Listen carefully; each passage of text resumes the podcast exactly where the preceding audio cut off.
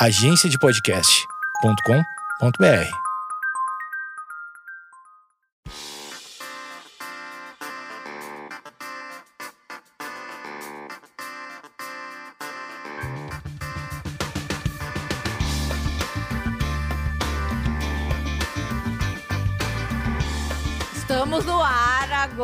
já falamos muito aqui fora do ar. Estou com ele, Isaac, já é meu melhor amigo. Eu esqueci, já perguntei três vezes quando pronuncio o seu sobrenome. É Cris Colo. Cris Colo. Isaac, ele, já, a gente já tá aqui melhor amigo, já trocamos muita ideia. E hoje falaremos sobre TAG, transtorno de ansiedade generalizada. E Isaac parece que possui isso. Isaac, tudo bem? Muito obrigada por ter vindo. Tudo bem, obrigado a você pelo convite. É, você tem quantos anos? Eu tenho 27. 27 anos. É, você é de São Paulo? Não, eu sou de Aracaju. Aracaju. Sergipe. Sergipe. E você trabalha no meio mensagem, jornalista ou publicitário? Isso. Eu sou minha formação é de jornalista, mas e é por isso que eu tô lá também. E aí é produção de conteúdo. E você também ainda faz projetos. seus conteúdos. E o Isaac tem tag e ele tem toda aquela coisa que, que eu tenho ansiedade também, que é aquela coisa, a euforia da pessoa ansiosa que fala, fala, fala, e tem muita informação. Então vai ser um programa bem rico. Isaac, como é que você foi diagnosticado? Isso é recente na sua vida? Olha, eu, eu tive o diagnóstico em 2015. Você já estava em São Paulo? Já, já tava em São Paulo. Porque eu tive uma, um ataque, uma crise de pânico, né? Crise Aham. de pânico, ataque de pânico. E eu falei, meu, o que que é isso? Aí fui para um psiquiatra, porque foi uma coisa que eu me deu uma, tipo, um medo de não sair de casa. Eu achei que eu ia morrer, né? E fui no psiquiatra e comecei a fazer psicoterapia. Tá. E aí eu lembro que eu não quis tomar remédio. Né? Nesse, nesse primeiro momento, tomei o remédio até voltar ao normal, tranquilizar e fiquei na terapia. E aí na terapia eu descobri que tinha a tag, né? Tag. Tá. E desde então, o que, que eu fiz foi. Eu, te- eu tinha uma resistência muito forte aos remédios. Eu achava que, tipo, ai, não, eu consigo controlar. Porque na mente, né? Então, É. teoricamente, a gente controla, né? Exato. E fiquei até o ano passado, até setembro do ano passado, quando eu tive outra crise de, de ansiedade. Então, 2015, 16, 17, 18, quatro anos. Quatro anos. Até tomar remédio. Que aí eu parei e pensei, eu falo, meu, tá na hora de testar isso. Tipo, Esses quatro anos de terapia, você interrompeu ou continuou assim? não, eu continuei. Foi uma coisa que eu- funcionou muito pra mim, sabe? Tá. Pra, pra me entender, essa, Hum. eu- foi um processo de muito autoconhecimento. Acho que isso foi o que mais me ajudou a entender os mecanismos, entender gatilhos. Aí testei muita coisa, tipo, meditação, Respiração. respiração, tipo, 300 chás, coisas fitoterápicas, que mais? Florais de bar. Sério? Rolou com você? Meu sonho. Rolava, era uma coisa que hoje não funciona mais, né? Tipo, eu acho que o corpo vai pegando uma resistência. E o que eu fui percebendo é que tinha uma coisa anormal, né? Na Tá. intensidade dessa ansiedade, assim. E quando eu comecei a tomar o remédio, que eu falei pra médica, ah, eu acho que eu quero experimentar, quero ver. Porque meu. Ah, então não, não houve uma crise na- agora nesse último. Teve um, teve um uma momento crise. agudo de novo. Sim, foi assim. é, é, antes a gente tava falando aqui, eu, tive, eu tenho uma, tinha uma alergia na mão Tá. que eu tive. é, porque assim, até 2015, as crises. Hoje eu sei que eram várias crises de ansiedade Aham. que eu tive ao longo de muitos anos. Tá. E que pra mim era tipo, ah, normal, é uma ansiedade, é nervosismo. E essa alergia apareceu em 2011, depois de, eu tive um estresse muito grande, assim, eu trabalhava com meu pai, morava com meu pai, era o ó. Sim. E aí apareceram essas bolinhas, que eram, são bolinhas de água, de- chama desidrose. Tá. Eu achava que eram para algum, algum produto de limpeza e, na época, eu- eu- na primeira vez que apareceu, minha mão ficou muito machucada, porque eu furava as bolinhas. E aí Hum. infecciona, Ah, Fui no médico, disse que era fungo, passei uma pomadinha pra fungo e passou. E aí eu passei esses, esses anos todos, tipo, usando pomadinhas pra, pra, pra, pra fungicida. mas você nunca associou que isso era eh, emocional ou nenhum médico, nenhum dermatologista, pediatra, qualquer pessoa? Nada, nada. E era sempre assim, ah, você vai... é- isso é fungo. Tomei fungicida em Tá, remédio. tá. Horrível. E nunca passava, e nunca passava. E a única coisa que, que passava era essa pomadinha. Tá. Aí eu lembro que o que aconteceu foi isso. Ano passado, é, em setembro, eu parei de achar essa pomada pra comprar. Hum. Aí, minha filha, eu entrei em parafuso. Porque o, a minha ansiedade foi pro lugar de, tipo, isso afetava. Depois eu fui entender que era uma coisa. A mão é muito o contato social, né? E eu tinha medo de voltar as- a- a- como foi da primeira vez. Que, tipo, minha mão ficou machucada, eu tinha vergonha de sair de casa. E eu, e eu não, não sabia o que era aquilo. Até então eu falava, ah, isso é fungo, de onde vem, de o que tá acontecendo. Fiz 300 exames. Eu já estava, tipo, desiludido. Aí quando eu comecei a. Foi essa crise. Eu Aham. entrei em parafuso e comecei a tomar remédio por causa disso. Eu falei pra médica, acho que eu vou, vou ter que experimentar. Quando eu comecei a tomar o remédio, foi passando. Tipo, a- as bolinhas, tipo, foram sumindo. E você se sentiu decepcionado, se sentiu enganado? Porque você falou, poxa, mentiram pra mim a vida toda que eu era infectado, alguma coisa. Totalmente. Porque eu falei assim, meu Deus, como pode? Tipo, de 2011 até 2018, sete anos, é, fui em diversos médicos e ninguém me falou, olha, isso é emocional. É tanto que... E aí, eu, o que, que eu fiz? Quando eu comecei a tomar o remédio, eu fui num, num dermatologista. Porque acontece? Justamente em períodos de- mais emocionais, tipo, cri... E, e- e foi bem nesse período que foi assim, ó. Eu não achava pomada, aí eu comecei a ficar nervoso. Porque a pomada te dava uma segurança de que você Isso. ia poder encostar nas pessoas. É, ou tipo, que ia passar, que ia secar as Aham. bolinhas. E quanto mais nervoso eu ficava, mais ansioso, mais tenso, aparecia mais bolinha. E aí foi a primeira vez que eu falei, meu, deve ter relação com isso. Deve ter Tá. relação com esse emocional. Fui num dermatologista e ele falou assim: olha, isso aí é emocional. Logo depois que eu comecei a ver que tinha uma relação. Aí eu falei, tá, mas por que que essa pomada aqui, que é fungicida, Hum. passa? Ele falou, porque ela, ela hidrata. Se você usar qualquer hidratante, vai passar. Nenhum médico me disse isso. Era pra passar um Bepantol o tempo todo. Aí eu comprei uma pomada, um, um hidratante de mão, esses É, hidratantes de mão, normal. e passou. E tipo, passa. Hoje, quando eu tô em momentos mais é, nervosos, aparece uma bolinha ou outra, eu hidrato a minha mão e passa. Então, olha que loucura. É, eu demorei, tipo, anos pra entender que uma alergia, que eu achava que era qualquer outra coisa, era emocional. Então, eu sempre percebo isso. Eu comecei a fazer um calendário de quando é que aparece a, a alergia. A pessoa metódica, né? Pessoa, ela deve ter... Você tem muitas plantas você é de virgem? Virginiano. Virginiano. Com certeza. Poxa, só, só virginiano. Aí eu vejo que, tipo, quando aparece é porque eu tive algum estresse, alguma coisa que me tirou do, do normal, ou eu não dormi direito. E aí isso foi a coisa que mais explodiu minha cabeça. Porque eu falei, meu Deus, olha Aí como é emocional. um novo canal de... De entendimento da minha ansiedade. Eu falo, meu, é, é todo um processo. O meu corpo, a minha pele reage a isso, né? Uhum. É, é muito louco. E não é um- uma coisa comum, né? O médico entender que tem um, um estado Sim. emocional por trás. Porque é, eu acho que ainda os médicos não olham a gente como um todo, né? Ele pega o cérebro, eles fatiam, né? O cérebro, a pele, não sei o quê.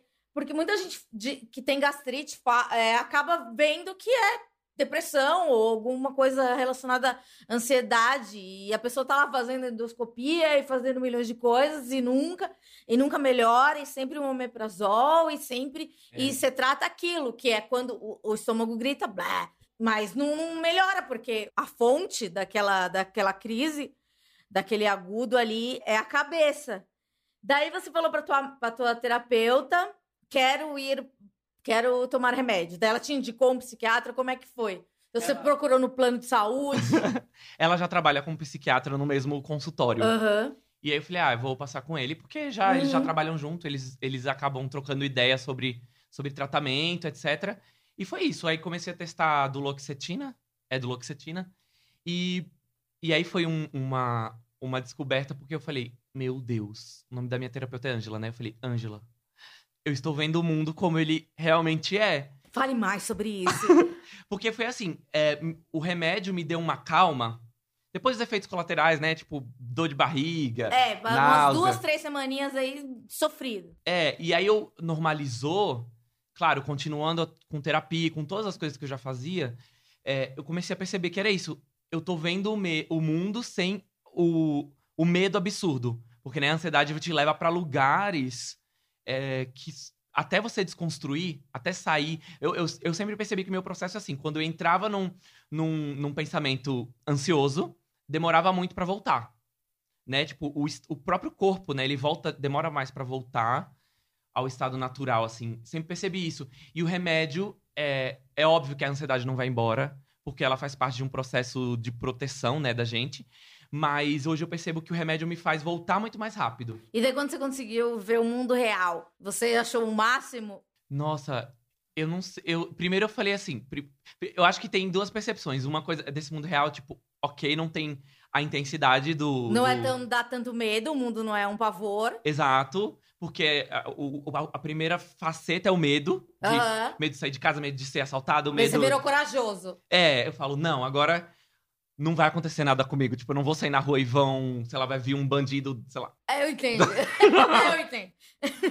E ao mesmo tempo eu questionava, será que eu não tô anestesiado? Porque isso dá o medo do remédio. Eu já passei É. por isso, acho que todas as pessoas passam por isso, porque o remédio, você tem aquela coisa, que- aquele estereótipo da pessoa que toma o remédio, que ela fica meio catatônica. Daí você fala assim, gente, mas ela perdeu o sentimento. Daí eu, eu já fiquei com medo de perder a criatividade. Porque quem é ansioso, ele é- esse- a gente é sempre acelerado, né? E daí você toma um remédio, ele te coloca aqui, e daí você fala, tá, mas cadê minha característica principal? O que me difere das pessoas? Mas não é o remédio que vai mudar, porque as situações sociais, elas continuam, e, e- e o seu histórico na terapia, a gente vê que a gente repete sempre o padrão, etc. Totalmente. E eu fui entendendo quais eram os, os gatilhos, né? Os padrões que me Uhum. faziam ficar ansioso. E todos são a mesma, a mesma fonte, assim. E daí você começou a ver o mundo, assim, um pouco mais leve. E, e eu acho que isso até me ajudou a me concentrar mais em algumas coisas, sabe? De. Ou, por exemplo, vai, é, tô com medo de alguma coisa. Eu já consigo perceber que, tipo, não, isso aqui é uma. A minha terapeuta chama de fantasia. Isso aqui é uma fantasia. Eu comecei a, a discernir melhor o que é. O que é uma ansiedade real, Tá, um perigo real, do que é o fantasioso. tá. É, vou dar um exemplo, tá? É, eu lembro que há alguns anos aconteceu uma rebelião Ah, Olha só. No, no- no norte do país, nessa. Em, sim, sim, sim. Em prisão. Isso me impressionou muito. E aí eu Você comecei a. consegue entender por, por que, que a gente gosta tanto de notícia? Eu adoro notícia. Meu Deus. E tem umas Isso coisas. faz mal pra gente, faz né? muito mal. Faz É. muito mal. Eu parei de ver, de Entendo. ver notícias e eu brigo com meu namorado porque ele gosta de ver o Jornal da Globo à noite. Eu falo, pelo amor de Deus, eu não quero ver notícia. Porque o jornal te deixa ligar. Eu, eu não consigo dormir assistindo o jornal. Não, eu fico ansioso. Eu falo, meu Deus, o mundo vai acabar. É, a economia tá ruim. péssima. É, meu, é o dólar. É. É. Daí você viu uma rebelião, você achou... Isso, eu lembro que isso foi no final do ano, era final do ano, tipo, cabeça vazia, né? Tava lá só jogando videogame. e aí eu comecei a pensar que, tipo, Cabeça, muito bom esse detalhe. Cabeça vazia, você não tem nada pra fazer, chega uma rebelião que toma conta da sua vida. exatamente. Aí eu, eu fiquei muito impressionado. E aí, olha só, o meu pensamento foi: e se eu for preso? e eu passar por essa situação de estar lá e acontecer uma rebelião? Meu Deus, eu entrei numa pira que durou, sei lá, uns seis meses. De que é, eu iria ser preso, que alguém. Desculpa. Imagina. Eu, eu, hoje eu, eu, eu conto essa história porque quando eu vejo de fora, eu falo, Não faz o menor caramba, sentido. não faz o menor sentido. Qual a possibilidade de eu ser preso? Aí eu comecei a achar que é, alguém ia colocar drogas nas minhas, nas minhas coisas. Claro! Mas às vezes você não. às- Mesmo sem droga, eu sou tão ansiosa que acho que eu vou apitar no aeroporto. Eu tenho esse medo, dá um friozinho. Puta, eu tenho certeza. Ou você tem esse medo também? Ai, isso é muito horrível.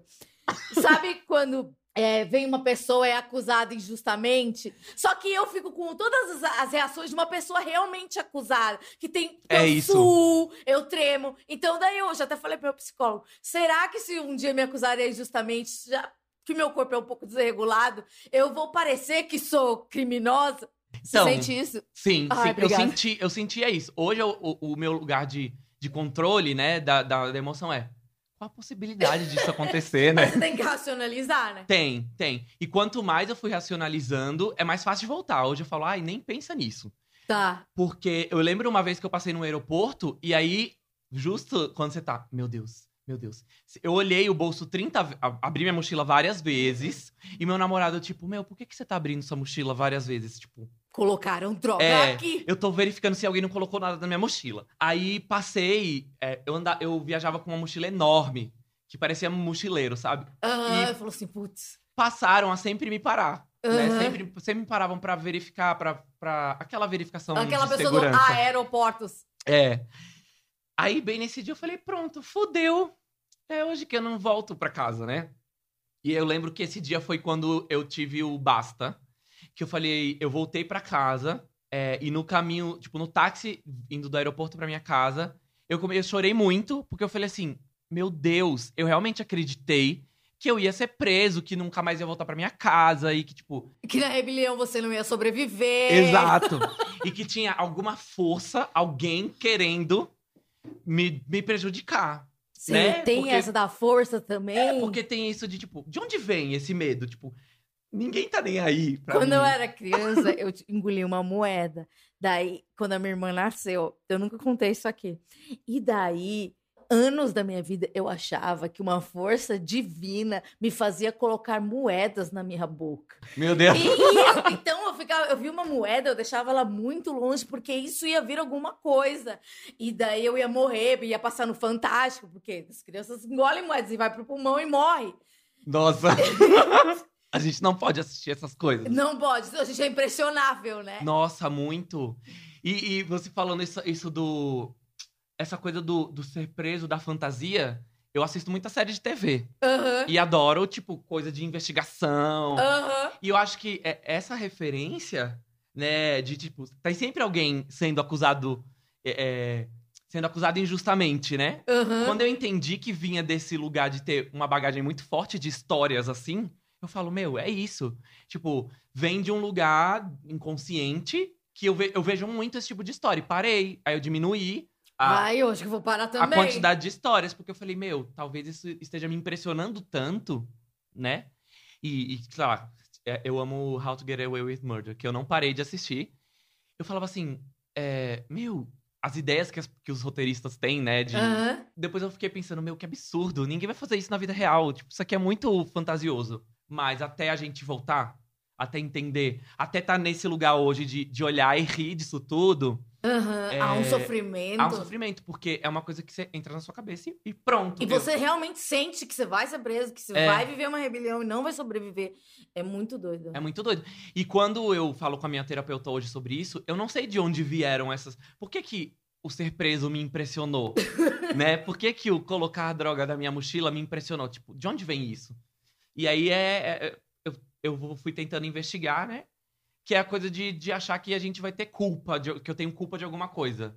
E aí depois descobri que, tipo, a, a, a minha criação foi muito evangélica, né? Ai, a minha Cresci católica. Hum. E, e vem tudo disso, de tipo, ah, é, se eu fazia alguma coisa que eu achava errado, meu inconsciente tentava uma me punição. punição. Tá. E aí a minha ansiedade vem desse lugar de punição. Então, voltando, a criação evangélica. A- na sua infância, você já era uma criança um pouco assustada demais? Porque eu era. Totalmente, totalmente. Eu pergunto pra minha- pra minha mãe, você acha que eu era ansioso? Ela falou assim, você era criança ansiosa desde que eu peguei você.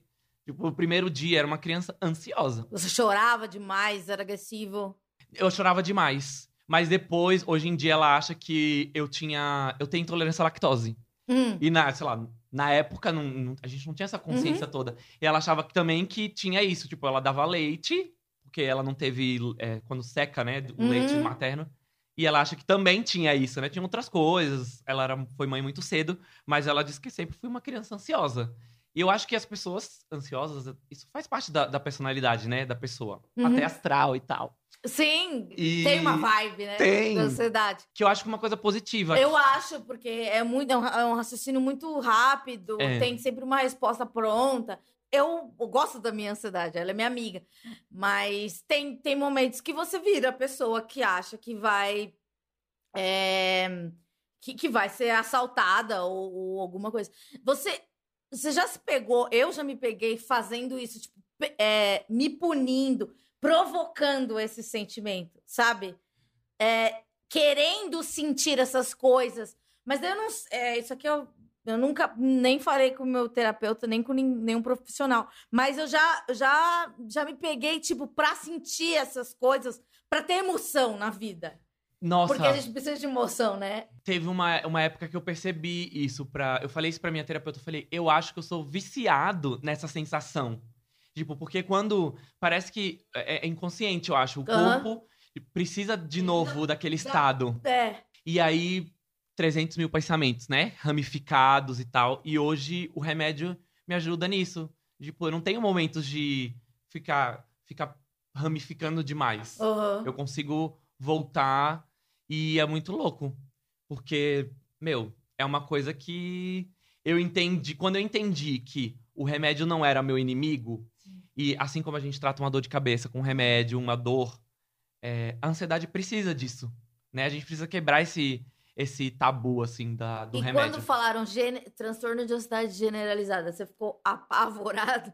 Porque Fiquei. generalizada parece uma coisa, assim, é, é um nome bem espetaculoso, né? É, eu fiquei assustado, porque eu falei assim, "No- meu Deus, o que, que, que é isso?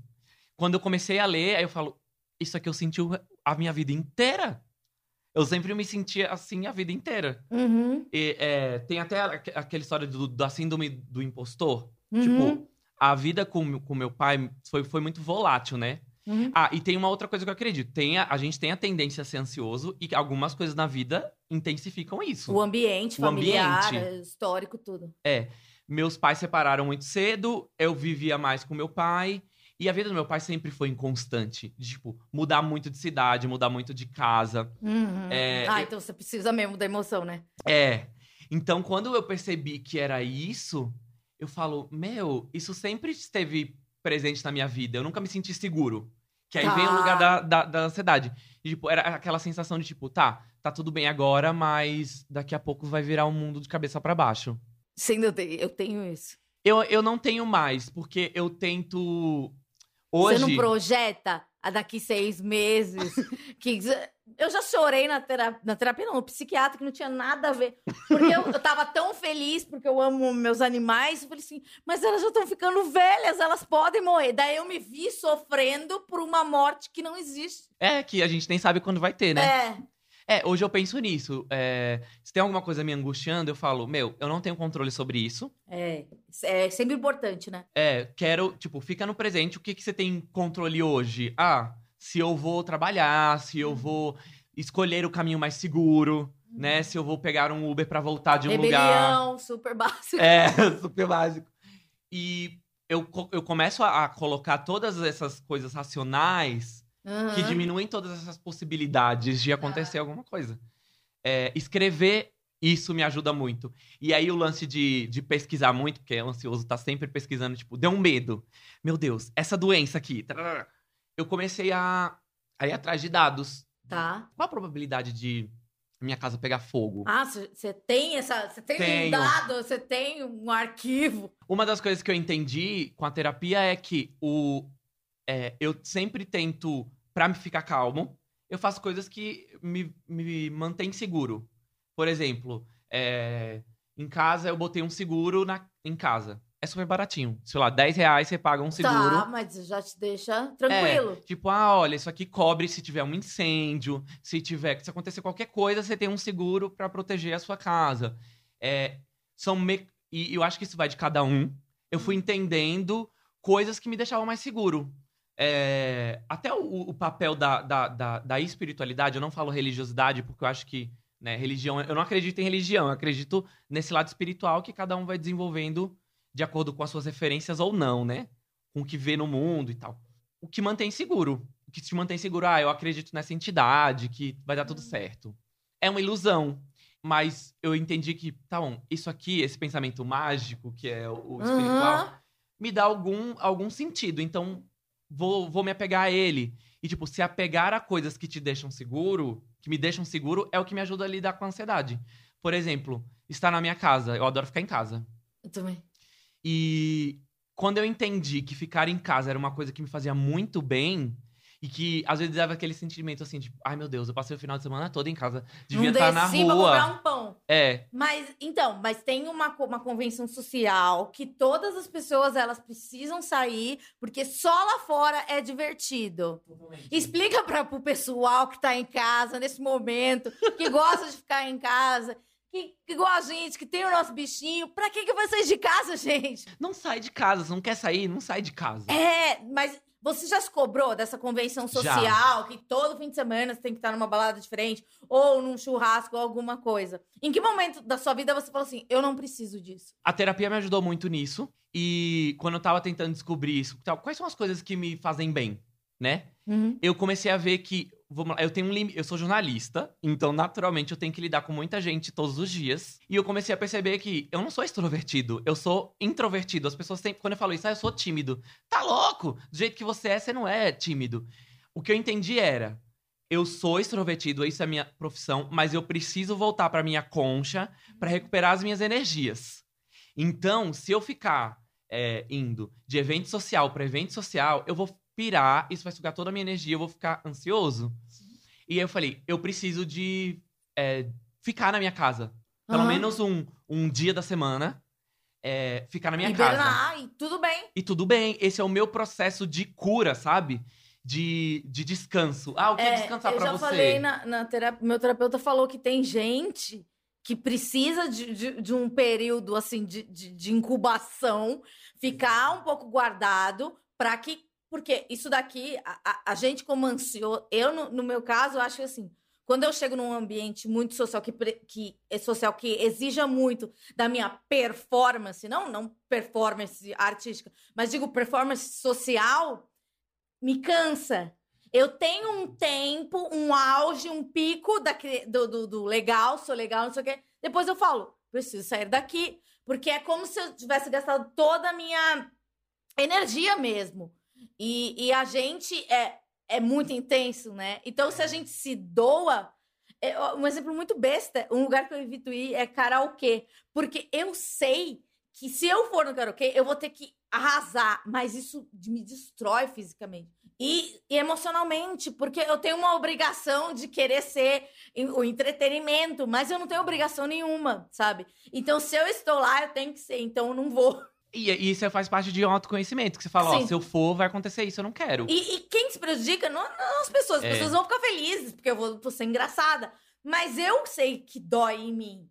E, e, e falar não para as pessoas que você ama, que gostam, as pessoas que gostam de você, é, é bem difícil. O que eu percebo muito do- da- das pessoas que eu converso aqui, e agora que as pessoas me chamam para conversar mais disso, é que há uma cobrança da gente querer agradar todo mundo. Eu já não tô mais nessa fase, tipo, já me permito não fazer as coisas que eu, que eu não gosto. Mas todo mundo tem uma tem, tem uma, uma carga assim de tipo, preciso, porque não sei o quê, tem que tem que fazer. E é cruel, né? As relações são cruéis. É, isso é muito cruel. E isso é uma coisa que eu também desconstruí. Aprendi Ah. a desconstruir. Tipo, amigo é aquele que vai entender quando você fala assim, Não tô então, não tô afim, mi- amigo.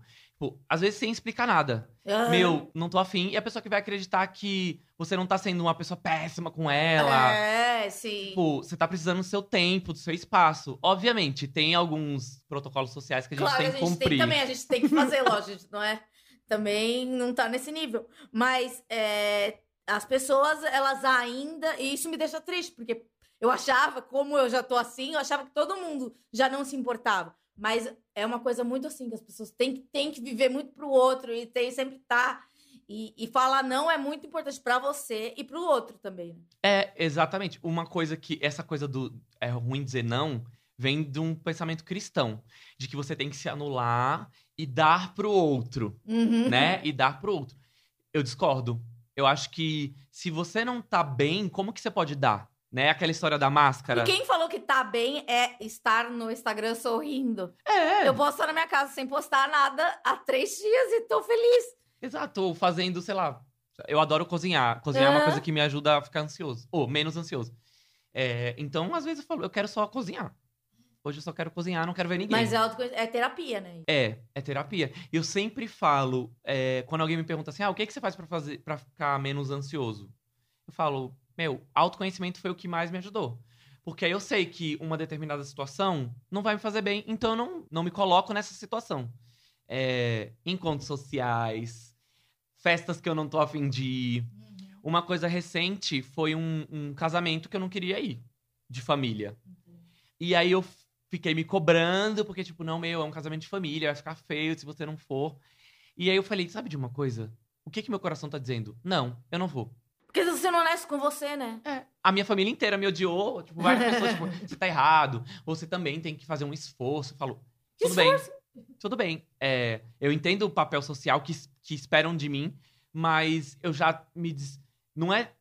Não vem do lugar do tipo, eu não me importo mais. Mas neste momento, eu não estava disposto a nesse evento de família. E aquele evento de família que, tipo, a família do meu pai é toda evangélica, por exemplo Aham. vão ficar perguntando como é que eu tô. E o, o meu processo de aceitar minha homossexualidade também foi muito traumático. Ali dentro, tipo, eu não devo satisfação pra ninguém. E não Hum. quero Claro. Eu lembro que na minha terapia, quando eu falei sobre isso, eu falei assim: meu, se aquele espaço nunca me trouxe amor, por exemplo, eu nunca me senti seguro e protegido, por que que depois que eu fui, passei toda a minha trajetória sozinho, descobri, me fortaleci em outros espaços, eu tenho que voltar pra ali com todo o amor que eu deveria ter, como Jesus Cristo. Retribuindo. Tipo, não, eu não vou dar amor onde não me deram amor, sabe? Eu vou, eu vou ser embora, vou, vou É, pra onde porque tem. também tem essa convenção social que a família é amor, os pais são a base de tudo. É, São muitas coisas que a gente precisa é. desconstruir, né? construir. Você tá como mesoterapeuta desde sempre. Você teve sorte? Desde sempre. Eu, eu gostei muito da, da minha terapeuta e eu, eu confesso que eu nunca pensei em mudar. Uhum. É, Você sabe a linha? é freudiana. É, e tanto que eu falo muito dos sonhos, sonhos que eu tenho e tal. Ah, é. Isso é, é muito legal. É, eu nunca mudei porque. E hoje eu, tenho preguiça de pensar Tem em que mudar. falar tudo, né? Começa tudo de novo. Imagina, come- começar tudo de novo, da sua infância, as coisas todas que você passou. E, e o que mais? Quando eu cheguei na terapia, é, tinham coisas que eu achava que estavam bem resolvidas que não estavam. E que foi lá cutucando, né? A gente vai cutucando naquelas dores. E que hoje eu falo, meu Deus, eu não quero voltar nisso, não. Mas daí, é, eu, eu também não gosto dessa parte da terapia, não, admito. Mas é, você chegou a cutucar na parte ruim? Aquela terapia que você não tá afim de ir, porque você sabe que você vai sair pior? Sim, sabe, eu e eu. Aquele masoquista, né? Bem virginiano. Eu ia porque eu falava. Quando eu via que eu tava entendendo algumas, algumas coisas, alguns mecanismos, eu falava, "Ah, eu preciso disso. Eu sofria, mas depois eu, eu ficava aliviado porque eu entendi, Tá. né? Tipo, não era mais um desconhecido, não era mais uma emoção que eu não sabia de onde vinha. Quando você vai dando nomes aos bois, eu gosto de falar isso, é, sabe de onde vem? Sei lá, por exemplo, quanto as relações com os pais Uhum. geram muitos traumas, né? É, eu entendi isso de tipo, meu, foi a relação instável do meu pai, a vida dele de mudar e tal, que sempre me deu essa sensação de insegurança, Aham. de Tá instabilidade. apavorado sempre. É, de tipo, meu Deus, não vai ter nada, tipo, nada vai durar. Quando eu passei a ter mais controle sobre a minha vida, no sentido de eu pago as minhas contas, eu tenho, tipo, tô fazendo, minha, tô fazendo as minhas escolhas de carreira, de vida, você parar pra ver que, não, agora depende só de mim. Uhum. Se antes era meu pai que tomava as decisões e me arrastava pra onde ele tinha que ir, hoje sou eu que tomo essas decisões. Então, se eu não entendesse que era isso que me, me fazia ansioso em determinadas situações, eu nunca ia conseguir entender que, beleza, está, essa força tá em mim agora. Tipo, esse alicerce tá em mim. E, e, não- e leva tempo, né? Leva tempo porque, tipo, meu Deus, sei lá, eu vou pra quase cinco anos de terapia Uhum. é, e eu faço semanalmente. Eu falo, gente, melhor dinheiro, melhor dinheiro Melhor investido. investimento. Porque é uma coisa que me ajuda não só na parte da ansiedade, mas a entender coisas que aconteceram na vida, né? Uhum. Tipo, ah, uma coisa no trabalho, ou Sim. uma Ou coisa o com seu um amigo. comportamento por alguma situação. É. Eu, eu acho que, ah, pra mim, no meu caso de, de, de transtorno de ansiedade generalizada, a terapia é o principal. Até mais, mais do que o remédio. Porque... Entendo. Você falou que tem quatro anos é, de terapia. Ela ficava falando, você já. Ela ficava abrindo uma, uma janelinha do medicamento? Não, Não? Não, ela sempre foi muito. é, Ela falava: olha, eu acho que é bom, seria bom você tomar um medicamento. Ou quando, quando você descobriu lá da bolinha na mão, é- ela, ela já cogitava que era emocional ou não? Não, não. Depois que ela, ela, ela falou assim: ah, eu acho. Em algum momento ela disse: eu acho que você pode ser emocional. Eu falo: não, imagina. Tipo, já tratei de tantas formas. Aham. E depois eu- ela falou: ah, viu, era emocional. Eu tinha uma, uma suspeita, né? Ela tinha uma suspeita, mas ela não tinha. Como não é a especialidade dela. Aham, sim. de alergia. Eu achava que era uma alergia. Eu sempre falava, ah, é uma alergia, é uma alergia. E não era. Né? Era, emo era totalmente emocional. É, mas ela nunca insistiu no remédio. E ela sempre trouxe alternativas, assim, ah, eu acho que você devia tentar o mindfulness. É, E você faz nisso. mindfulness? Sim, sim. Tem um aplicativo que eu amo chamado Headspace. Ah, sim. Eu amo, esse é o que eu não consigo fazer meditação silenciosa, né? Aquela- Aquelas guiadas você vai. É, guiada. Pra mim é guiada. E muita coisa eu aprendi de controlar a respiração, é, técnicas pra você ficar mais calmo com, com esse aplicativo, com coisas de meditação. A inspiração. é, se eu voltasse no tempo e falasse pra mim, eu. eu é, tipo, a Amanda, sei lá, quando eu fui diagnosticada com 16 anos, falava: Meu, faça exercício e, e preste atenção nisso, no- em como você respira. Porque É. a gente respira muito curto e não chega no cérebro. É, é- quando você tá nesse processo de ansiedade, você tá ofegante, você tá procurando o. Falta, né? Falta ar, falta tudo. Você também tem gatinhos. Pra mim é muito terapêutico a questão do bicho. Pra você também? Muito, muito. E tem. Sabe aquele lance do gato? do- ga- donos de gatos vão saber do que eu tô falando. Quando você chega mal em casa e tem dias que eu chego, o gato tá lá no lado dele, no canto dele, só olha pra mim e volta a dormir. Eu falo, seus pilantra, né? Eu tô É, aqui né? querendo. Me ama! É. Sofre comigo. Aí tem dias que eu tô, tipo, sei lá, cheguei triste, eu cheguei muito cansado ou pensando em alguma coisa. É, eu tenho a maloqueira e o Fred. A maloqueira é a gata que, tipo, ela vem e senta no meu peito. Não importa onde eu esteja e fica. Eu acho esse comportamento muito louco, porque quando ela faz isso, é, é como se chamasse, me chama por presente, assim, meu, ela quer minha atenção. E esse ser aqui precisa da minha atenção. Meu, isso me deixa tão mais calmo, porque eu falo, meu, nada disso importa. Tipo, nada dessas preocupações importa, porque, tipo, esse serzinho aqui, que vive, tá- depende totalmente de mim, quer minha atenção. É muito terapêutico. Aff, Maria. Quant- Quantas vezes eu não fico olhando, eu falo, ai meu Deus, eu te amo tanto. Eu também. Às vezes eu me vejo apaixonada, tipo, perdidamente apaixonada. Eu, eu, eu tive um dia que eu percebi que eu era apaixonada por uma, uma gata minha. Eu falei assim, nossa, eu acho que eu amo, sabe? Porque é, É. uma coisa muito. Eu não sei, eu não sei o que é, deve ser uma brisa. Mas é, é uma, uma troca muito legal. Eu não sei se ela me ama tanto do jeito que eu amo, mas eu prefiro acreditar, né? Ama, ela ama, ama. ama, né? É, é muito bom. E você já teve alguma depressão? Porque ansiedade e depressão en- andam juntos. Sim, quando, quando no começo eu tinha. é, o diagnóstico.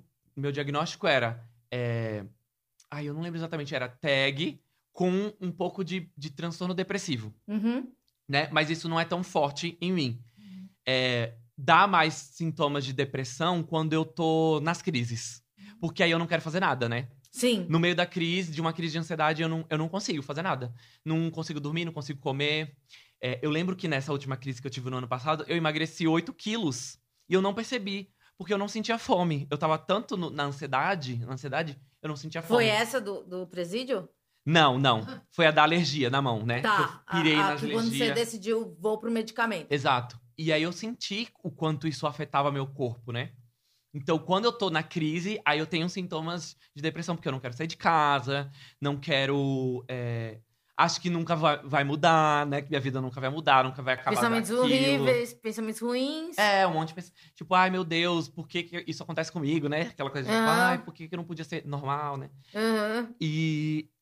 Então, eu, hoje o meu tratamento de ansiedade é pra não chegar no, no fundo do poço, Sim, né? que é o pico. É, que é o pico. E aí o, o, o psiquiatra me dá um remédio que é antidepressivo justamente pra isso. Ele fala, ó, pra, no meu caso é mais ansiedade do que depressão, mas o remédio trata as duas coisas. Uhum.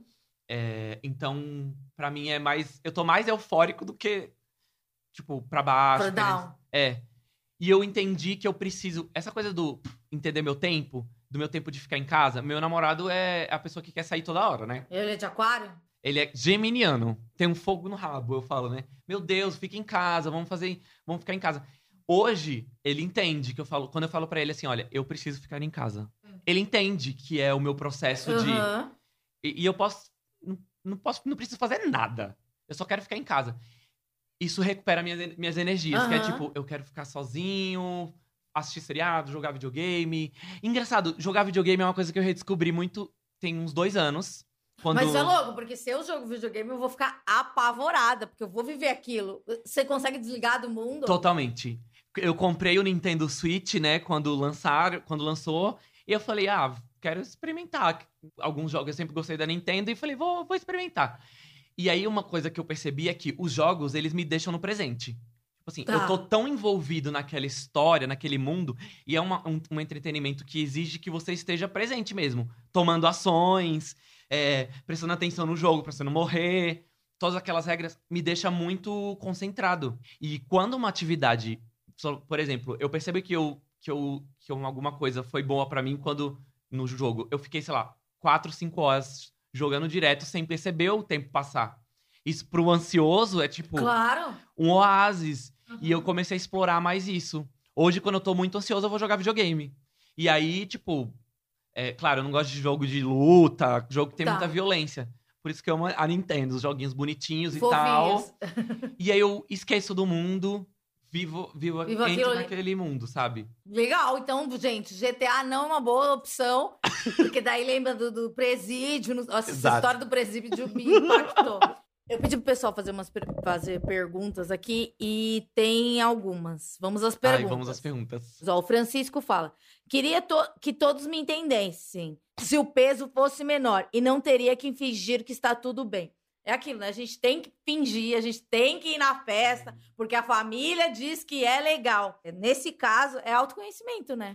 É autoconhecimento. O que eu penso hoje, eu já fui uma pessoa muito preocupada com o que as pessoas pensavam de mim. Aham. né? E, é, e como virginiano também tem essa coisa da, do perfeccionismo. O que eu resolvi fazer, o que eu entendi é, eu não vou agradar todo mundo, Uhum. né? Da mesma Mas forma. isso é terapia, né? Isso é terapia? Sua terapia, seu, seu terapeuta é muito boa. Sua terapeuta é muito boa, parabéns. É, você se des- você des- desconstrói essa imagem de que você precisa agradar todo mundo. É claro, nem sempre é fácil você falar, puxa, eu fui um- ruim com aquela pessoa. Mas você fala, meu, não dá pra, não dá pra abraçar o mundo. Hoje eu sempre penso nisso. Eu vou amar quem eu posso amar e quem não deu, paciência. Ó, como identificar como estamos com o tag? Sinto que às vezes nem sei qual é o exato motivo por estar ansiosa, quando começou e quando ele pode passar. Quem pergunta foi a Camilinha. Camilinha, eu acho que é isso. Quando você tá. Vai, o, a- o transtorno de ansiedade generalizada é quando uma ansiedade, vamos lá, você sair na rua, numa rua, você passar numa rua escura e ficar tensa, é ansiedade, tipo, dizendo, tem um perigo, fuja daqui. A ansiedade generalizada é quando os perigos surgem quando você tá numa situação totalmente segura. Você tá lá na sua casa e você acha que vai invadir alguém, vai cair um avião, e são coisas totalmente fantasiosas, fora da realidade, né? Que não tem chance alguma Não de... tem chance Tanto alguma de você fez acontecer. um arquivo de probabilidades, né? Quando a Exato. pessoa ser presa por engano. Tipo, qual a probabilidade de um apartamento incendiar? Qual a probabilidade, né? Essas coisas. E depois. Isso é tag, né? É a. é- é- sai, sai totalmente do. Uma psiquiatra me disse uma vez que a ansiedade é um tsunami de que um é um alerta de tsunami que tá disparado, mas nunca chega a onda. E você tá aqui, ó, Exato. esperando morrer. É exatamente isso. E esse lance do não saber quando começou e quando terminou. É também, quando a ansiedade tá descontrolada. Várias vezes eu falava, Como é que eu cheguei nesse ponto? É, o que que tá acontecendo? Não entendi. A, a terapia me ajudou muito a, a entender. Quando eu me sinto ansioso, eu paro. é, se eu puder parar naquele momento e falo, peraí, o que que eu... Por que que eu tô ansioso mesmo? Tento voltar ao que eu tava fazendo, ou o que eu pensei, ou o que eu li. Daí você ri. É, aí eu falo, ah, é isso, né? Tipo, Mas daí você ri, já É. você ri, né? eu ri. Bem resolvido. Ó, aqui tem um, um depoimento forte. Ontem tive uma crise. Peguei minha moto de madrugada e saí em direção a outra cidade com a intenção de jogar a moto em frente de uma carreta. Pilotando a moto e chorando. Acabei parando em um posto de combustível, fui ao banheiro, lavei o, lavei o rosto, sentei um pouco e fumei um cigarro. Depois de alguns minutos, decidi ir embora. Guilherme, é, eu não sei se você se trata, se você faz algum tipo de terapia, mas começa a prestar atenção no que você faz. É, é, eu já fiz coisas parecidas e, e sei que um momento desse é um momento totalmente de, des- de desespero e de pedir ajuda também. Então, eu espero que você peça ajuda para alguém que esteja perto de você e que depois você mande uma mensagem legal, né? É verdade. Eu, eu gosto de dizer pra quem não é ansioso, e quem é familiar ou amigo de quem é ansioso, que um pedido de ajuda é muito difícil da pessoa que sofre, né? Uhum, É, porque a gente se- sempre acha que não vai ser compreendido. uhum. E uma coisa que eu, eu sempre. Uma, hoje meu namorado entende isso. Quando ele falava assim: Meu, mas tá tudo bem, eu não entendo porque você tá se sentindo assim, tá tudo bem. Você tem casa, roupa. Ai, tem duas pernas, É. né? Tem essa. Eu falo, meu, não fala isso, é pior. Sim! Isso das duas pernas me doía muito. Que eu falava, meu Deus, eu não queria ter perna, eu queria estar sorrindo. Só de, só de dizer, sei lá, a pessoa pode dizer assim, tá bom. Se, se você, o que você precisar de mim, eu tô aqui. É, Isso não é mais- é você falar e, e não esperar um julgamento. Sei lá, beleza, você pegou a moto e saiu andando. É, uma pessoa razoável, ela não tem que falar, por que seu idiota? Não, É. tá feito. Beleza, cara, tá, o que, que a gente pode fazer agora, né? Vamos tomar um sorvete? Coisas muito simples. É, é, isso. Tipo, tentar tirar a pessoa daquele momento, É, sabe? sai Distrair. disso e vamos pro, pra realidade. Oi, Amanda, gostaria de saber é, se existe uma linha onde ter ansiedade é saudável. Desculpa a ignorância, mas se trata de uma dúvida que eu tenho estou aprendendo muito toda semana com o podcast. Hum, essa é boa. É, eu acho que é, é que a gente não é profissional, mas pela minha vivência, por exemplo, amanhã vai ter alguma coisa super importante. É, é normal você ficar um pouco é, aflito, etc., não dormir. Mas, por exemplo, não tem nada que, que vá mudar a sua rotina. Alguma coisa que não está no seu controle e que, que o seu corpo acaba disparando sensações físicas que não eram para acontecer, eu acho que é preocupante. Mas é normal, se você tiver, sei lá, você vai pra Disney amanhã, é normal você ficar, você ficar sem sono, né? Totalmente. Eu, eu gosto de dizer que a ansiedade, quando eu aceitei que ela vai ficar lá. Porque primeiro, o primeiro. A primeira expectativa é, eu vou curar a ansiedade. Uhum. E que ainda mais quando você toma remédio, você percebe, né? Muda a É. lente. Total, eu, pra mim, assim, a ansiedade está- vai estar sempre lá e eu tenho que aceitar como parte de mim. Quando eu aceitei isso, mudou muito a perspectiva, porque, ah, então tá bom, eu vou ter que lidar com ela, essa, essa moça aqui que tá dentro, É, ela vai junto, né? vai junto comigo. Porque ela tá junto de você desde criança. É. Porque, porque foi, foi isso, né? A sua condição. Seu pai mudava muito de casa, né? né, É. né? Então você sempre teve medo, família evangélica. E, sei lá, eu acho que muita gente que, que vem aqui fala de religião, etc. É, eu, eu não tenho religião hoje em dia, mas eu fui de uma família católica. Eu acho que não, não- a gente não pode culpar nada. Porque eu acho que a é, veio o Ariel Nobre aqui, ele é um menino trans, ele é, de família evangélica, e ele trouxe um puta ensinamento do, do que a, a igreja evangélica tem de comunidade, o senso de comunidade, que ele acha que no meio dele ainda não existe. Então a gente tem coisas boas também, a gente não vamos demonizar a, a comunidade evangélica, a comunidade católica, ou, ou- ou pais que. mães tóxicas, sabe? Pais que não estão preparados para ter filho, sabe? Não é para culpar, culpabilizar nada. É, eu, acho que muito da- das suas coisas maravilhosas são por dessa condição também. Porque, cara, é, as pessoas ansiosas têm um raciocínio muito rápido. E eu acho isso lindo. Eu digo que a ansiedade é a minha força criativa, sabe? É o que Sim. me tira, tipo, É, pra pensar, pra criar coisas e é o jeito de ver o mundo, né? é, como fazer com que outras pessoas entendam que a ansiedade não é frescura, drama, e sim uma doença que precisa ser tratada.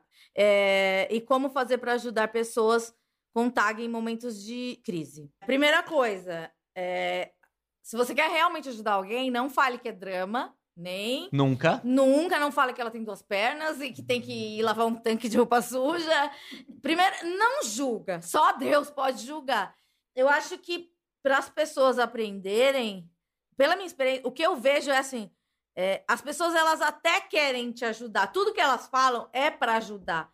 Mas eu acho que elas precisam aprender mais do que quem sofre. E quem sofre também tem que ter muita paciência, porque vai ouvir conselho bosta. Vai. Mas eu acho uma coisa muito importante é nunca fingir que tá tudo bem. Porque eu acho horrível. Eu acho horrível que quando você tá. é, você tem que parecer que tá tudo bem. Eu acho que se você tá desabando, mostra. Daí, é, se a daí, se o seu ente querido, seu colega de trabalho, não sabe lidar com isso, daí é uma outra história. Mas eu acho que mostrar é, é- é um, é um jeito de, de pedir ajuda e de quem sabe ser ajudado. Eu acho que falar sobre a ansiedade e o quanto não é uma coisa tão ruim assim, né? Tipo, o quanto ela tá não presente. é só dramático. É. Isso ajuda muito as pessoas a entender. Eu gosto de falar naturalizar, porque é isso. As pessoas ansiosas estão em todos os lugares. Às vezes a gente nem sabe que é ansioso. Mas falar sobre isso, você começa a, te- a sentir um senso de comunidade, né? De. Claro, putz, você falou várias coisas aqui que eu me identifiquei. Eu falei, eu tenho isso, É. sabe? E é bom a gente sentir que tá junto, né? E que não é anormal. Tipo, eu acho que isso é Sim, muito. é. Ai, beleza, é normal sentir É, isso. você também tem isso. Ah, então que bom, sabe? Não é que a gente quer o mal dos outros, mas é, a gente quer se sentir junto, né? E eu acho que como essas coisas que, que a gente lida é, é, são coisas que envergonham ou envergonhavam, parece que a gente sempre tá sozinho. Mas eu acho que, na verdade, não é. Hoje eu falo abertamente sobre a minha, minha ansiedade e. E se vier falar alguma coisa, eu vou dar voadora também. Ah, é? Manda- eu mando tomar no cu. também. É, tipo, meu, o que, que você sabe sobre a minha vida, sabe? E, e esse empoderamento faz com que as pessoas vejam de outro jeito. Tipo, claro, vai ter sempre alguém que vai te olhar como, ah, você é doente. Primeira coisa que eu sempre falo pra qualquer pessoa ansiosa: você não é doente. Tipo, isso faz parte de você e. É uma característica, igual a pessoa que tem diabetes. É, exato. Exato, exatamente. Ah, aqui tem uma outra, um depoimento gigante aqui, da, Li- da Jaque. Não tenho Twitter, vou perguntar por aqui. Meu corpo sempre deu sinais da minha, ansiedade, da minha ansiedade até o final de janeiro, que eu tive uma crise muito forte. Com essa crise, senti como se tivesse per- perdido o propósito da minha vida. Pla- parei de planejar metas, me senti um fracasso e super confusa, porque não me reconhecia. Comecei a fazer terapia desde março e a tomar medicamentos homeopáticos. Meu sonho é que funciona. Comigo não funciona também. Né? Bolinha de açúcar, né? Meu sonho. Sinto que melhorei um pouco. Hum, Pelo menos os sintomas diminuíram. Cora- Coração acelerado, choros, angústia, angústias e insônia. Mas ainda não voltei a ter alegria na vida. Não consigo sorrir de verdade e fico com receio de qualquer momento possa voltar a ter crise. Vivo sem expectativas. É normal ficar desconfiada assim? Uma vez desencadeada a crise, mesmo após o tratamento, voltarei a ser a mesma pessoa que antes ou fica resquícios? Eu acho que você poderia pensar na possibilidade de fazer um tratamento medicamentoso também com a terapia. Mas eu tenho ansiedade e depressão, já tive algumas depressões na vida, tenho uma ansiedade constante também. E a gente, quando tem alguma crise, a gente vai estar mais suscetível a ter novamente ao longo da vida. Mas isso não é um problema, porque a partir do momento que você já começou o tratamento, já fez o tratamento, aquele processo doloroso da primeira vez não vai ser igual. Porque você não vai esperar que aquilo aconteça, tudo que você fique, hum, sei lá, no quarto, jogada, é, estágio mais agudo. Você já vai ter, vai perceber os sinais em você com a terapia e, e com seu autoconhecimento. Fala, ó, tô, já tô com um pensamento estranho, é melhor eu, eu procurar ajuda, etc. Então, é, você- é importante você não se negligenciar, né? Porque isso é, é, é, é autossabotagem, né? Que fala. Porque você vai esperar que aconteça tudo aquilo, sendo que você sabe que o caminho pode ser mais feliz. E eu acho que se você ainda não sentiu é, é, que esse a sua crise diminuiu, mas você ainda tá tristonha, começa a pensar em outras formas de, de tratamento também, né? Porque qual é o problema, sabe? É, não podemos demonizar também, né? É, eu acho que é, ela falou de será que eu vou voltar ao que era antes? Não. E não é tipo uma coisa negativa, é tipo, não, depois que você sentiu tudo isso e que você entendeu que, né, faz parte de você, isso te transforma. Claro. Muda o seu olhar sobre o mundo. Antes você não sabia o que era aquilo, agora você você, não tinha sabe. passado por isso? Boa. E eu gosto de dizer que a- a- eu sei que eu vou passar por outras crises, mas eu sei que eu vou estar mais preparado para elas, né? Uhum. E eu não, eu não penso nisso mais. Já passei por essa, por essa situação que ela passa. Eu acho que é normal quando a gente tá na- no começo do tratamento mesmo. É, o que eu recomendaria é procurar coisas que te fazem bem. Sei lá, é jogar videogame, é fazer um esporte. É, às vezes, a coisa mais inútil que você achar, sei lá, adotar gatos ou fazer trabalho voluntário. Uhum. Alguma coisa que te dê um propósito Sim. que o sistema não veja como valioso, tipo, que não gera dinheiro, não gera Ah. renda, mas que pra você tem valor. Isso. Isso é muito poderoso, né? Eu, eu lembro, tem uma coisa que eu. Um exercício que eu fiz uma vez de. é, tava estudando alguma coisa sobre finanças, e aí me deu um estalo de que, tipo, meu, sem mim, vamos lá, eu trabalhei e ganhei um dinheiro. Uhum. Eu vou precisar pagar o aluguel, comer, de alguém pra limpar a minha casa, tipo, a partir de mim e dessa energia, Ah, a vida de muitas pessoas claro, do mudam. sistema, sim! E tudo isso precisa pra girar, vai, a minha comunidade, a minha microcomunidade, os meus amigos, tipo, aí o meu bairro, a minha cidade, o meu país. Que massa! E isso até me arrepia, porque eu sempre penso nisso, de tipo, meu, dinheiro é uma energia que tem que fluir. Então, sei lá, ah, eu quero comer uma comida legal. Eu vou comprar essa comida e vai ajudar alguém. Sim, Né? claro. Ah, eu vou, sei lá, cuidar do gato, eu vou, sei lá, ouvir um amigo conversar, né? Tipo, você tá ajudando e, e essa energia flui. Isso me ajuda muito nos momentos de tipo, o que, que eu tô fazendo na minha vida? Animal, melhor dica. Amei. Eu, ai, isso me ajuda muito. De verdade, nunca pensei. Animal, muito legal. É, sobre tag, tag, existem técnicas que não exigem muita concentração, não consigo me concentrar. Para aliviar a ansiedade, quando estou em crise é, muito forte, preciso me cobrir inteiro, ficar no, no escuro e me abraçar até passar. Mas às vezes é, não estou em um local em que possa fazer isso. Se tiver algo que possa ser feito para me ajudar nesse momento, ficaria bem aliviado em saber. Olha, eu me identifiquei muito com você, Rafa, que é, eu tenho isso. Quando eu me sinto muito desprotegida, eu coloco muito travesseiro na minha cabeça. E, e eu não consigo entender a lógica, mas é uma coisa que, que eu preciso muito, tipo, me salvar daquele mundo. E é a primeira vez que eu vejo alguém falando alguma coisa parecida. Meditação tem, desse, do aplicativo, é, tem umas muito curtas, assim. Eu já consegui meditar, nu- uma meditação longa, acho que de uma hora, e, e eu nunca achei que eu fosse capaz. É, é, sei lá, tira o pensamento negativo e se joga. É, eu também não sou a melhor, hum, a pessoa mais concentrada no mundo. Uma vez, eu também já falei aqui, é, eu fiz yoga um tempo e eu, eu sempre muito negativo. A professora fazia isso, eu falava, não vou conseguir. Daí ela falou, para, tira esse não, olha essa negatividade. Daí eu falei, nossa, que coisa hippie, né? Mas depois eu percebi que eu começava muitas frases falando, eu não consigo, nanana. Isso é um exercício bobo que você consegue é, mudar. Então hoje eu não eu faço, eu tento não começar frases com não consigo. Acho que ajuda. Não que eu tenha virado Buda, mas É um jeito de hackear seu, seu próprio pensamento, né? sim. É, o que me ajuda, é, eu ia falar pra ele, alguma uma coisa que você pode fazer que não demanda muito esforço é, vamos lá, né? Correr, fazer qualquer exercício físico. É uma coisa que não deman- demanda um pensamento elaborado, simplesmente você faz. Quando eu tô muito ansioso, às vezes eu, eu falo, eu vou correr numa esteira, Uhum. né? Eu vou andar. Tipo, o exercício traz esse, esse benefício, né? De, Que você coloca essa energia para uma outra coisa. né? É, porque, por exemplo, você vai precisar se concentrar mais na sua, na sua respiração. No, um dos exercícios de meditação desse aplicativo, Headspace, é prestar atenção nos seus movimentos físicos.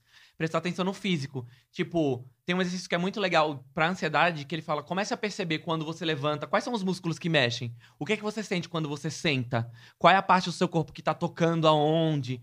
É, sensações, tipo frio, calor, barulho prestar atenção em coisas que estão ali, físicas, tipo, te tiram do pensamento. Isso me ajuda muito. E é uma coisa que eu falei, o quê? Isso aqui não funciona? Quando eu comecei a É, fazer. "Ah, uma balela. É. Ou pra mim comer funciona. Ai, também, quando eu tô com uma, numa, tipo, uma crise. é, ou eu me cubro, ou eu como copiosamente, mas, mas isso aí eu acho que tem a ver com compulsão. Não é muito saudável, mas também não sou, não sou também a, a pessoa mais correta para dar conselho. Ó, a última pergunta aqui, que é o do Kaique. Tem um amigo que foi diagnosticado com isso. Após uns dois meses, várias crises e pouquíssimas horas de sono. Preocupado com a faculdade e a falta de grana em casa. Ele leva tudo numa boa, sabe? Não teve uma negação. Procurou ajuda médica por conta própria, conversa abertamente sobre o assunto e realmente não parece estar na bad. Pareceu até, dema- é, até mais feliz agora que tem os remédios em mão e tudo mais. Acontece que ele já relatou pra mim que a namorada dele não toca no assunto com ele. Não sabe o que dizer pra ela. Parece que ele não tem essa síndrome. De todo o rolê, acho que isso que é o que magoa ele na verdade. Cá entre nós. Eu tento não vacilar com ele, mas me sinto um pouco como a namorada dele. Não sei o que falar, não sei o que fazer. Perguntas podem ser um, um gatilho para ele, mas tenho medo de, de não perguntar nada e fazer com que ele se sinta sozinho nessa. Você tem alguma dica para quem vive em torno de alguém com tag? Tem alguma forma de mostrar para o amigo que a gente se importa com a vida dele sem fazer o caminho dele parecer pior? Obrigado pelo trampo, Amanda, você é demais. Obrigada. É, Essa é bem legal. É, o começo, não sei, a leitura que você tem dele no começo parece que ele tá bem resolvido. Parece que vocês estão com muita muita nove horas em cima do menino. Se ele trata bem tão bem com, com o problema, é, é esse é o momento de vocês dialogarem, porque ele, ele tem tudo. Ele tem os remédios, ele tem a terapia e vocês querem apoiá-lo. Eu acho que apoiá-lo é, é, simplesmente perguntando como eu posso te apoiar. Exato. Era o que eu ia falar, tipo, como que eu posso te ajudar? É simples, né? É, e também não trata o problema assim também, meu Deus, não quero. É, não quero tocar no assunto. Parece que ele é uma pessoa que tá aberta e quer tocar no assunto, né? Então, se ele quer, eu acho que tá muito fácil para vocês. Eu acho que ninguém que tá sofrendo de. Vai, tem ansiedade, quer ficar sozinho, né? Quer. Claro, quer, porque quer ficar a isolado. gente quer gritar, né? É. Eu, eu perguntaria, tipo, olha, estou interessado em ser mais útil para você. Aham. Tipo, o que, que eu posso fazer para te ajudar? Ou quais são as coisas que eu poderia evitar para não te. pio- Sei lá, quais são seus gatilhos? me vendo, sendo esse cara, eu pensaria, se eu percebesse que você e a namorada dele estão cochichando e fazendo uma conversa, um complozinho contra mim, eu já, já entraria em parafuso. Porque falava, poxa, eles estão combinando voto aqui na casa e eu, sabe? É, sendo que a questão é o cara. Então, eu acho que você e a namorada dele tem que se mostrar solícitos e, e sem, sem nenhum preconceito. E se ele falar, meu, tô com medo de uma rebelião, que eu vou ser preso e não sei o quê, e vou achar droga, você vai ter que fazer um. Vai, tipo, segurar o riso e falar: Isso não vai acontecer. Meu, mas isso é muito verdade. Quando eu tava no auge de- dessa crise, eu falei pro meu namorado, né? Eu falei, meu, eu preciso conversar com você. eu. Tá acontecendo isso. Eu tô achando que, vai- que eu vou ser preso. nananã. Contei toda a história pra ele. É, primeiro ele, riu. E é ótimo, né? Porque eu falei, né? Ele falou assim, meu, foi super empático. Ai, tipo, que isso não vai acontecer. Foi super fofo. Mas só o processo de contar pra ele já me Daí acalmou. Já verbaliza e você vê aquele absurdo, né? Exato, exatamente isso. Começa, é, se você fala em voz alta, fala assim, "Isso, mas não faz o menor sentido. É, e eu acho que esse é o, o Freud acredita nisso, que quando você verbaliza, você é, destrói, né? Você destrói aquilo, você é, co- como que é, elabora aquela, aquele pensamento, aquele sentimento. Tem uma coisa que o Freud fala muito que é assim, é, você pode matar alguém quando você tá com raiva de alguém. Você pode matar alguém na- através da fala. Quando você fala, você fala, ai, aquele filho da puta, né? Aham. quero matar ele. Tipo, é, simbolicamente você já matou aquela Claro. pessoa, aquela raiva que você Aham. tem, uma frustração. Que é just... quem parte pro físico, a pessoa que assassina o outro é porque não botou isso pra fora. Então, por isso tem o- a psicanálise e o falar sobre. Aham. Porque é uma forma de materializar uma coisa que não tá clara na sua cabeça. Então, às vezes eu tô muito ansioso, eu converso comigo, tipo, por que, que você tá ansioso? Em voz alta mesmo. Tipo, bicha, pare. Às vezes eu falo isso, né? E conversar com alguém. Alguém que esteja disposto a ouvir, obviamente, né? É. Tipo, olha, eu estou ansioso por causa disso, disso, disso. Meu, não fica. Você tá viajando. Na moral, você tá viajando. E é ótimo ouvir isso de alguém que você confia. Fala, É, porque isso aí valida, Ufa. né? Porque você precisa de uma carta. Mas eu acho que tem a ver com família também, né? Porque é, É. uma autoridade. é, Precisa- você precisa de uma- um negócio, um atestado. Tô brisando. porque ve- eu- tenho uma outra coisa também, eu nem sei o nome disso, que às vezes eu não confio na minha própria memória. Então eu preciso Hum. que, que alguém que, acon- só, que isso repasse por outra pessoa, por outra situação, para eu verificar falar, então isso realmente aconteceu. Então, mas isso é um, um, um assunto para o próximo episódio. Obrigada, Isaac. Adorei você demais, de verdade. Aos conselhos, uma nova perspectiva de, de, de muitas coisas que eu já pensei e, pô, muito legal. obrigado, obrigado. Obrigado, Vitor, por ter indicado. Adorei. É, Vitor maravilhoso. Então, passa suas redes aí para as pessoas pedirem conselhos. É Isaac Criscuolo, tudo junto. Isaac com Q, o E, né? Porque não é o Isaac, normal. Isaac é por extenso, né? É, abrasileirado. Aham. E me segue no, no Instagram, é que eu mais uso. Você tem, você tem canal também, não tem? Tem um canal no YouTube, mas eu parei. Eu tô, eu tô fazendo agora muito vídeo, mais vídeos sobre ansiedade. Tá. tipo, eu tô no fazendo IGTV? no IGTV. Ah, legal. Tipo, pra falar sobre tipo, coisas que funcionam pra mim. Arraso, não, mas você tem muitas dicas. Adorei, de verdade. Então, vão lá assistir. Ou, é, ouvir, né? Dá pra ouvir também só. Então é isso, gente. Semana que vem a gente volta. É isso. Eu sou Amanda e paz nos estádios.